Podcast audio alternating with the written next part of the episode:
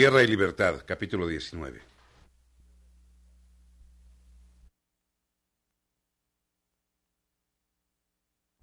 Un hecho muy dolorido, licencia pide y merece, pa' decirse de corrido, lo canto porque se ofrece.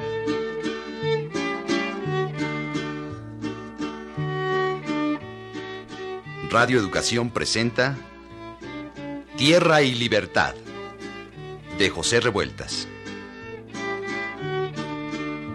Tierra que te quieres libre como Emiliano te quiso, que cercano vuelve a verte repartida entre sus hijos.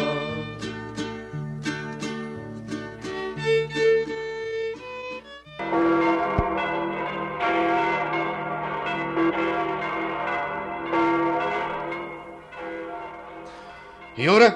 ¿Quién mandó tocar esas campanas? Mira, ahí viene Eufemio. Ay, ya me tenía preocupado. Hace horas que salió. ¿Qué pues, Eufemio? ¿Dónde andabas? Mandé un propio para que se me adelantara a tocar las campanas, Miliano. Porque vengo a darte un gusto como nunca lo has tenido en la vida. Si hay un hermano que quiera como nadie puede querer a su hermano, ese soy yo en el mundo, ¿verdad de Dios? Más grande no se encuentra un cariño ansina. Y vas a saber por qué, Emiliano. ¡Dame un abrazo! Claro que sí, hermano. ¿Pero qué es lo que pasa? No dilata en llegar. Es un regalo que te hago, Emiliano.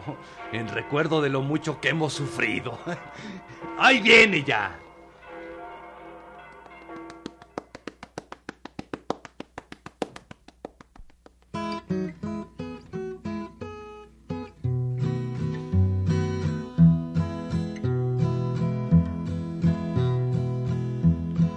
Más pesa que prisionero amarrado a un estacón que jalaban dos jinetes saca el regalo llegó.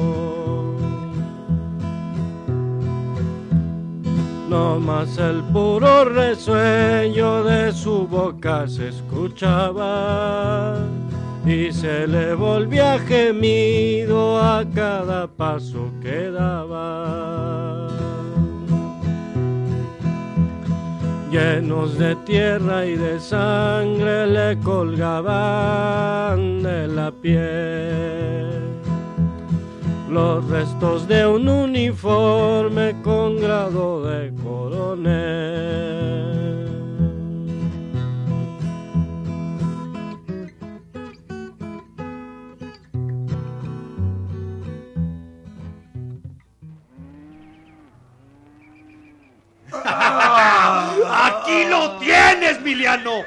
Este es el hijo de su tiznada madre de Javier Rojas.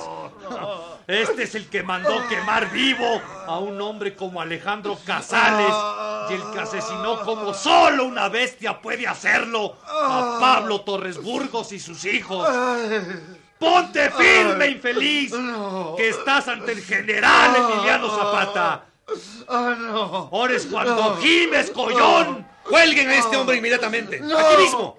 En el palo que encuentren más cercano. ¿Y tú, Eufemio? Eh, Preséntate arrestado con mi jefe de Estado Mayor, Abraham Martínez, mientras se te hace comparecer ante un consejo de guerra que juzgue tu conducta.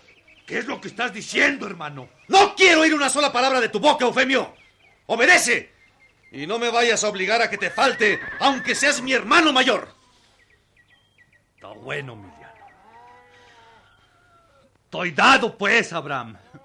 Pone prisionero donde más te cuadre. Y si quieres, juzílame por esta buena acción. Allá ustedes.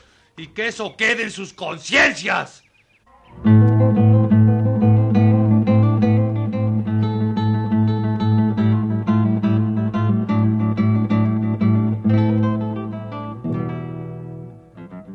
La tarde de ese mismo día, tuvimos una junta de Estado Mayor para escuchar el informe de Gildardo Magaña, que había llegado a Cuernavaca mero en el momento en que las fuerzas revolucionarias salían. Todo esto sucedió en Yautepec, Allí estábamos Próculo Capistrán, Felipe Neri, Rodolfo Magaña y otros. También Eufemio Zapata, que parecía escuincle regañado, sentado aparte en un rincón.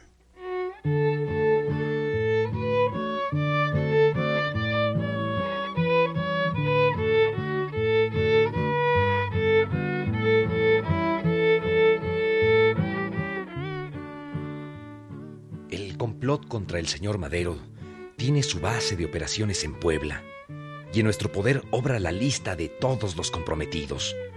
Sin que podamos decir sus nombres, podemos anticipar que figuran personas prominentes del viejo régimen y algunas conectadas con ciertos personajes reaccionarios de la administración actual. Se trata de dar muerte al señor Madero para evitar que llegue a la presidencia de la República. ¿Eh? Ahora bien, compañeros, me apersoné con el ministro revolucionario, señor licenciado Emilio Vázquez Gómez, que es la única persona capaz y con la valentía necesaria para ayudarnos. Las fuerzas zapatistas son las únicas que pueden dar al traste con el complot, pues como se sabe, el coronel Benigno Centeno es el que ocupa dicha plaza.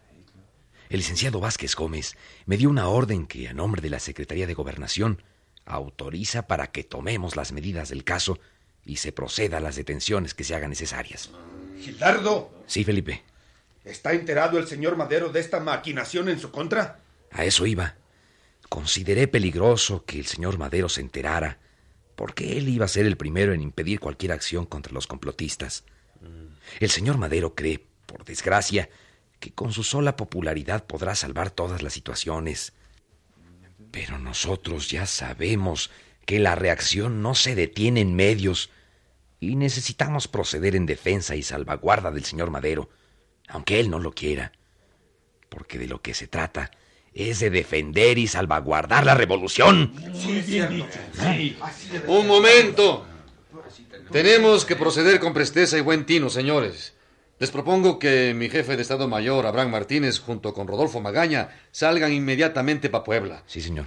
Se pondrán en contacto con el coronel Benigno Centeno, que es hombre de confianza y honrado, para que realicen todo lo que se deba con prontitud y sin consideración alguna.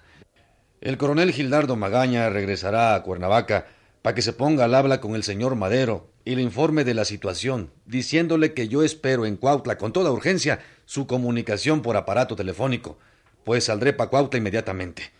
Tú, Feliciano Palacios, Ajá. te vas con los pocos hombres que necesites a Tlaquiltenango, para que te apersones con Gabriel Tepepa y le digas que se me reúna en Cuautla a la brevedad. Poco tiempo tuvo de quedarse Gabriel en su casa, pero pues ni modo.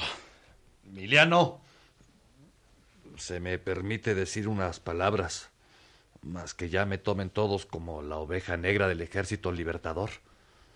Sí, hombre, claro que sí. Faltaba más, Eufemio. Si todos, te queremos, Eufemio. Habla, Eufemio. Bueno, pues al pasar por Tlalquitenango, supe que Gabriel Tepepa había salido pa' Jojutla, en compañía de Federico Morales a un festejo a que los invitaban. Alcina que Gabriel se ha de encontrar en Jojutla y no en Tlalquiltenango. Poco ha de sacar Gabriel con compañías como la de Federico Morales. Bueno, pero esa es otra cosa. Mira, Feliciano, nada te cuesta pasar por la Quiltenango y seguirte luego a Jojutla. El caso es que te pongas al habla con Tepepa y si no dilata, se vienen juntos a darme encuentro en Cuautla. Sí, Emiliano. ¡Vámonos todos! Vámonos pues, Eufemio, ándale. Sí, Emiliano.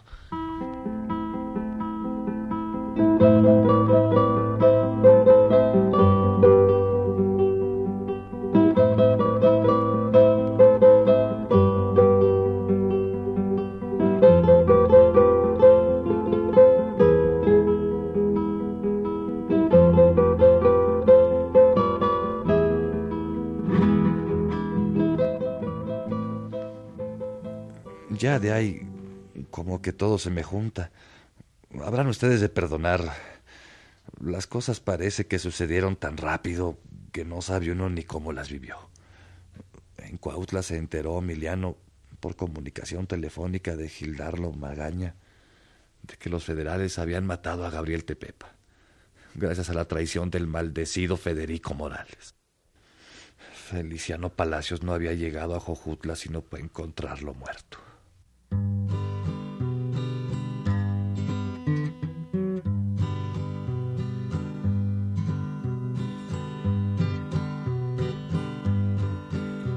La muerte de aquel valiente, lo canto pa' que se sepa, fue fruto de una traición, ninguna duda les quepa. Jojutla fue su panteón, su nombre Gabriel Tepepa.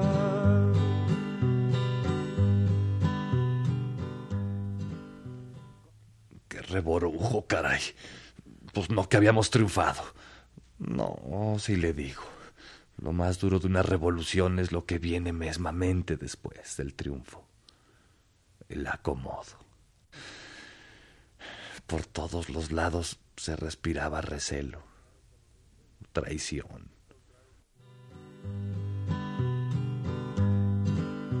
Como de frente no pudo, pues le faltaban calzones. El maldito de Morales lo vendió con los pelones que el odio de los cobardes siempre termina en traiciones.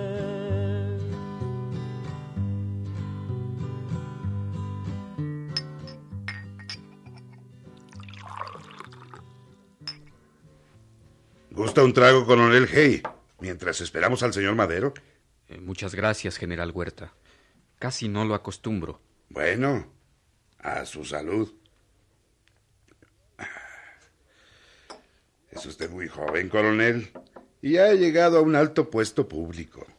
Jefe del Estado Mayor del señor Madero, que será presidente de la República.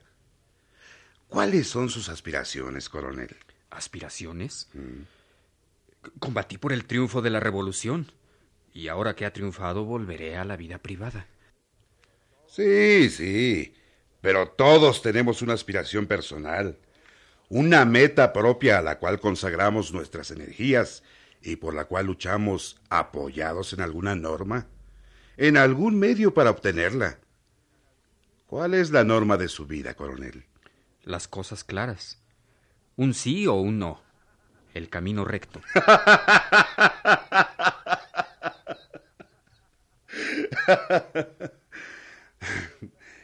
Eso es imposible en la vida. Usted es muy joven y por eso no lo sabe. Deberá usted seguir mi norma, comprobada en la historia como la que siempre triunfa. Yo no siento lo que digo, ni digo lo que siento. Entonces puedo estar tranquilo.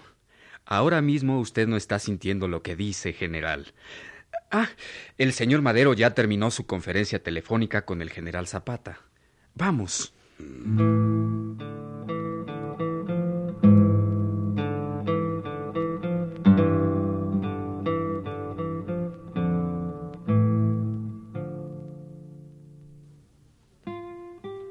Huerta vino a Morelos para preparar las cosas de tal modo que seas tú mismo el que mate a Madero. El plan es que, cuando ustedes dos se reúnan para alguna conferencia, Huerta hará avanzar sus tropas para comprometer a Madero ante tus ojos, y que entonces tú te sientas traicionado y lo pases por las armas. Pero ese plan está basado solamente en una casualidad. Que Madero acepte conferenciar conmigo en un punto donde yo esté con mis tropas. Eso no es ninguna casualidad, porque tú no aceptas entrevistarte con Madero en territorio que domine Huerta. Parece como si lo hubieras adivinado. Madero llega mañana a entrevistarse aquí conmigo en Cuautla. Pero, ¿de dónde sacaste esos informes, Beatriz? Una fiesta de amistades mías de la aristocracia. Estaba ahí el general Blanquet, que se fue un poco de la lengua al hablar de la campaña en el estado de Morelos. Dijo que sería la tumba tuya y de Madero. Es triste darse cuenta de las cosas. Pero Madero terminará dejando que lo maten sin darse cuenta.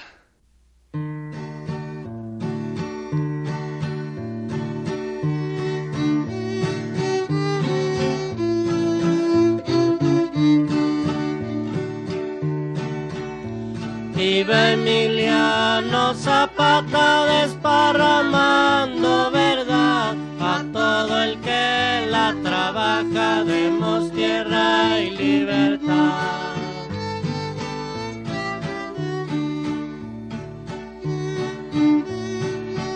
Tierra y Libertad de José Revueltas.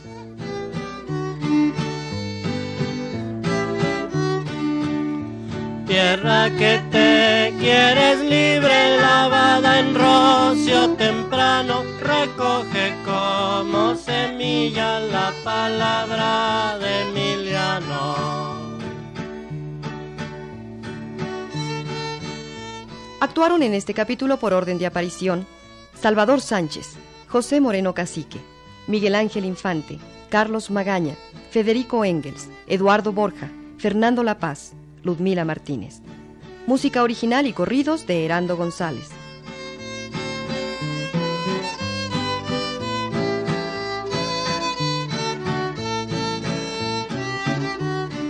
En los controles técnicos, Roberto Martínez.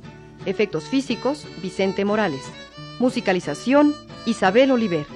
Adaptación radiofónica y dirección, Silvia Mariscal. Realización de Alicia Ibargüengoitia y Laurelena Padrón.